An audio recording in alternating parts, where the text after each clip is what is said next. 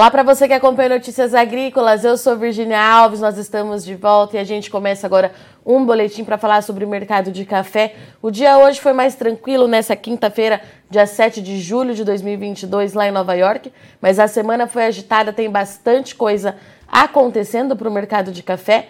E hoje a gente vai conversar aqui com o Fernando Maximiliano, analista da Stonex, que vai conversar com a gente. Fernando, seja muito bem-vindo mais uma vez, meu amigo.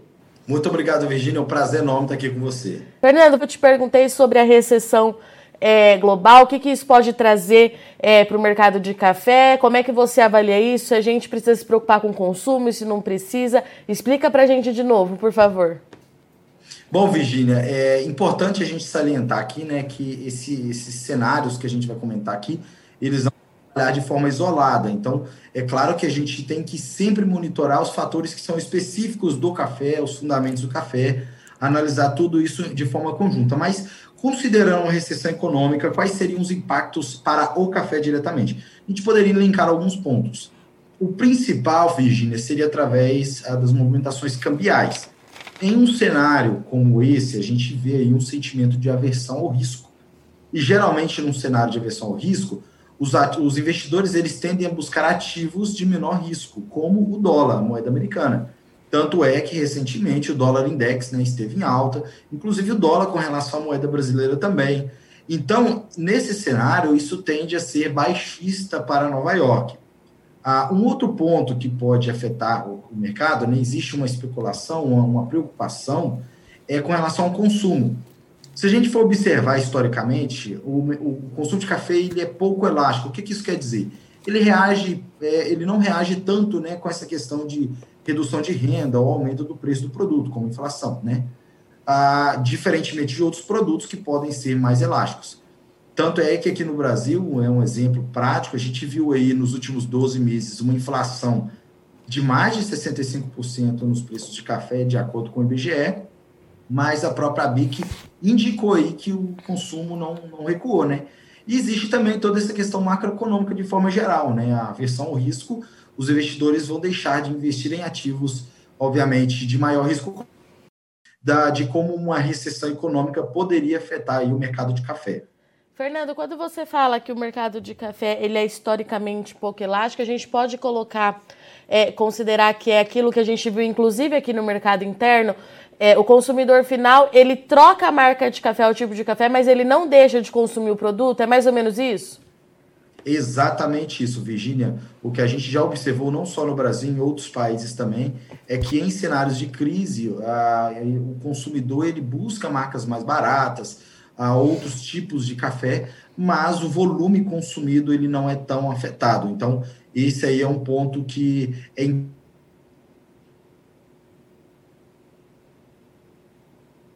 Fernando? Nós perdemos a conexão com o Fernando Maximiliano, mas a gente vai fazer o ajuste aqui. Já já a gente volta com o mercado de café. Não sai daí. É rapidinho, a gente já volta. Fernando tá por aqui com a gente. Fernando, vamos lá então mais uma vez. Vamos tentar de novo. É, você estava me dizendo aquela questão do consumidor final. Ele troca a marca de café, mas ele não deixa de consumir o produto. Isso é, nós, inclusive, observamos no ano passado e no primeiro semestre de 2022 é, aqui no Brasil. Isso acontece também mundo afora? Como é que você avalia?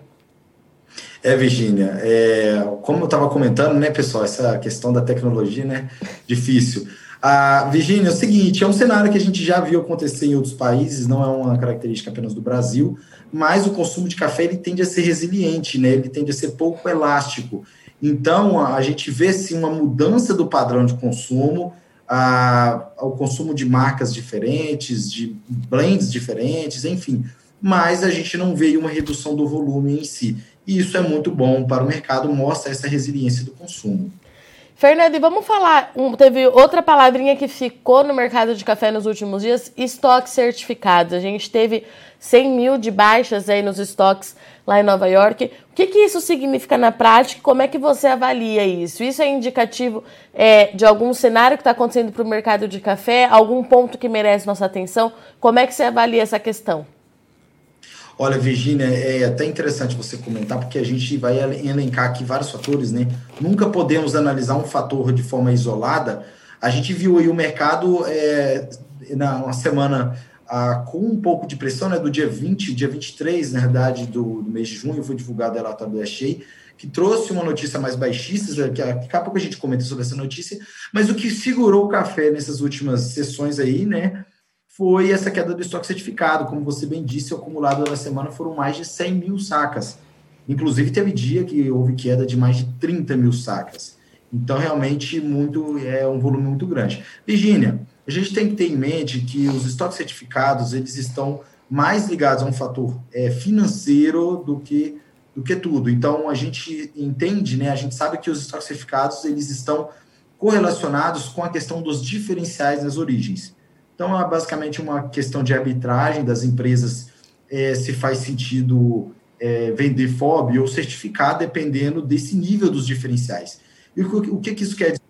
é que agora, do ponto de vista financeiro, os diferenciais estão muito fortalecidos nas origens, não só no Brasil. Eles estão fortalecidos nas centrais, na Colômbia, e isso é, torna menos provável que empresas façam um processo de certificação.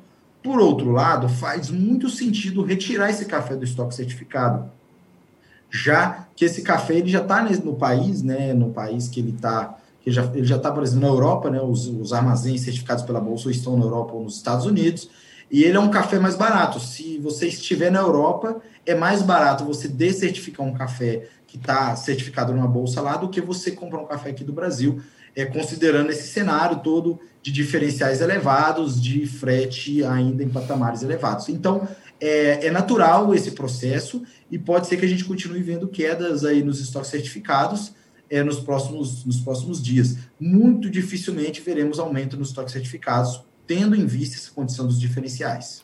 Fernando, falando um pouquinho sobre os números do USDA, um número polêmico chamou a atenção do mercado também. Queria que você fizesse uma, uma análise para a gente, pode ser? Bom, é, o USDA ele é, um, é importante a gente sempre ter em mente que ele é uma fonte de referência para o mercado de café. Tá? Então, mesmo que muitos analistas, muitas pessoas não concordem com o número que eles estão divulgando lá, é uma informação que com certeza é, o mercado vai estar de olho, o mercado vai é, analisar, vai digerir. Né? Bom, uh, existe aquele cenário, né, Virginia, que a gente já comentou várias vezes. O maior problema do mercado de café é a falta de transparência, a grande discrepância nas estimativas. Então, obviamente, esse cenário não mudou. Ah, existe aí uma amplitude muito grande da menor para maior estimativa para esse balanço. Mas, de fato, o USDA vê a produção mundial a quase 8 milhões de sacas maior do que o consumo. Mas, Regina, nós temos que ter um, um ponto, uma questão em mente, tá? O USG está falando para o ano safra deles, não é o nosso ano safra, tá, Virginia? Uhum. Para o, o o ano safra se inicia em outubro e termina em setembro, enquanto para nós aqui no Brasil, o ano safra ele é de julho a junho. Então a gente tem que entender que estamos falando de um período um pouco diferente. De qualquer forma, se a gente considera essa perspectiva do USDA, isso é um cenário baixista. Isso traz aí uma, uma perspectiva de que vai uma, teremos uma ampla oferta em 22, 23, e com certeza isso traz um tom baixista. Tanto é que na semana, quando foi divulgado esse relatório, na quinta e na sexta-feira, dia 23 e dia 24, houve um recuo importante nos preços de café em Nova York, tá? Mas a gente tem que monitorar e tem que analisar também as outras fontes, o que, que faz sentido, né? E muitas dessas, desses, desses números, ô Virginia, podem ser corrigidos. Ah, a gente está falando aí, olha só, é de um ano safra 22, 23 que vai se iniciar em outubro desse ano. E em dezembro o USDA vai divulgar novamente suas estimativas e aí a gente vai ter que monitorar para ver o que, que eles, eles vão apontar aí já com a proximidade desse, desse início de ano safra deles. E daqui para frente, Fernando, o que, que vai ditar os ritmos, é, o ritmo do preço lá em Nova York? Né? A gente está em pleno inverno, as temperaturas é, estão elevadas, inclusive, para essa época do ano. Até aqui não trouxe nenhum problema, mas o que, que deve editar a formação de preço por lá? Olha, Virginia, primeiro, além do dólar, né, a gente até comentou no início, a gente tem que estar sempre de olho no dólar, essa questão da recessão e tudo mais. Então, qualquer movimento de alta do dólar, né, como a gente tem visto nas últimas sessões, isso é baixista para Nova York. Mas, além disso, do ponto de vista fundamental, a gente fica de olho aí no desenvolvimento da próxima safra aqui no Brasil, né? Então, a, a, estamos terminando aí o período, estamos no meio da colheita, na verdade, né? Mas iniciando próximo, dentro dos próximos dois meses, a gente vai ter a, a florada, né? Final de agosto para setembro já começa, principalmente florada no, no, no, robusto, depois a florada no café arábica, e a chuva vai ser imprescindível. Então, o mercado vai com certeza monitorar de perto isso. E aí entra a questão do laninha, Virgínia é, o NOAA indica né, uma probabilidade acima de 55% de manutenção desse laninha até o final desse ano. Alguns modelos que são é, usados pela agência australiana, meteorológica australiana, indicam que esse cenário pode voltar para um neutro aí ah, no final do inverno, mas o NOAA já fala que pode ser que se mantenha esse laninha. Se a gente vê esse cenário de laninha, é, é, aquela questão que a gente já viu nos últimos dois anos, Virginia, atraso da chegada das chuvas no momento da, da florada, o que vai ser crucial. Além disso, o mercado vai com certeza monitorar essa questão dos estoques certificados. Como eu disse, muito dificilmente a gente vai ter a, uma certificação de cafés novos aí por conta dos diferenciais elevados nas, é, nas origens. Mas a gente vai ter que monitorar esse cenário e ver né, a, como que isso vai se desenrolar. Mas basicamente é isso, o mercado vai ficar com certeza de olho nessas questões climáticas. Aí, ah, claro, se a gente vê uma nova onda de frio no Brasil, né, uhum. né, essa questão das temperaturas mínimas estão, estão, estão tranquilas, não temos previsão ainda de queda ah, acentuada nas temperaturas mínimas, mas caso a gente veja a aproximação de uma onda fria aí, isso pode sim ser altista, né, e, e trazer volatilidade para o mercado de café. Fernanda, a gente sabe que o produtor agora está focado na colheita, é, mas diante de tudo isso que está acontecendo, como é que tem sido a movimentação é, em termos de negócio? O mercado está mais calmo? O produtor continua agindo com cautela? O que, que você tem visto por aí? Ô, Virginia, é, se a gente comparar com o ano passado, está relativamente calmo por vários fatores e dentre eles um dos mais importantes é um atraso que está acontecendo na colheita, né? Então o ritmo de colheita não não está ah, de forma similar ao que foi visto no ano passado.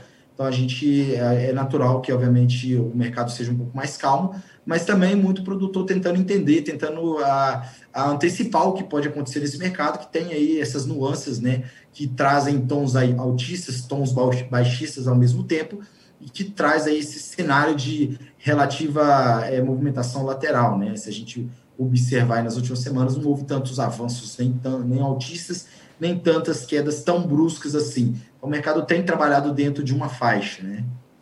Fernanda, eu agradeço muito sua companhia aqui hoje. A gente conseguiu vencer a tecnologia. O boletim está no ar. Eu agradeço muito sua part participação, viu, meu amigo? Volte mais vezes. Portas abertas, você sabe. Que isso. Eu que agradeço pelo convite. Eu sigo à disposição. Uma boa tarde a todos. Portanto, nós conseguimos conversar com Fernando Maximiliano, analista da Stonex Brasil, grande parceira aqui do Notícias Agrícolas, que trouxe para a gente um pouquinho do que está acontecendo no mercado de café nessa semana.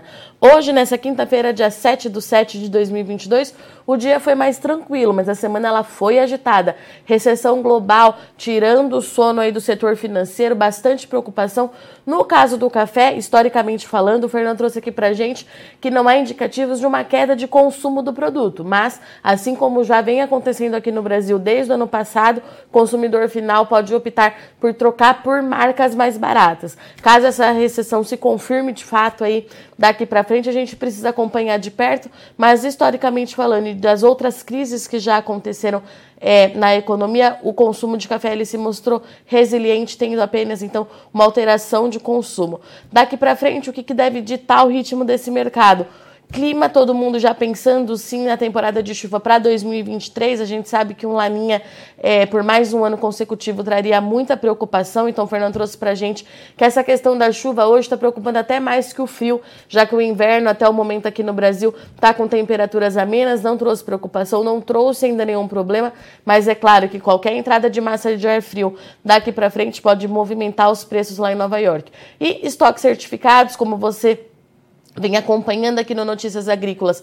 Na semana passada tiveram que, é, queda de mais de 100 mil sacas lá em Nova York. Isso é um número significativo e a gente não deve ter uma recomposição nesses estoques, pelo menos no curto prazo. Também é um cenário que precisamos acompanhar bem de perto. O produtor continua focado na colheita, mais uma vez, é, um outro porta-voz aqui do setor trazendo para gente. Colheita está atrasada, safra 22 do Brasil caminha a passos mais lentos. Produtor focado na colheita opera menos no mercado, o mercado ele é mais cauteloso e ele também é mais tranquilo nesse momento.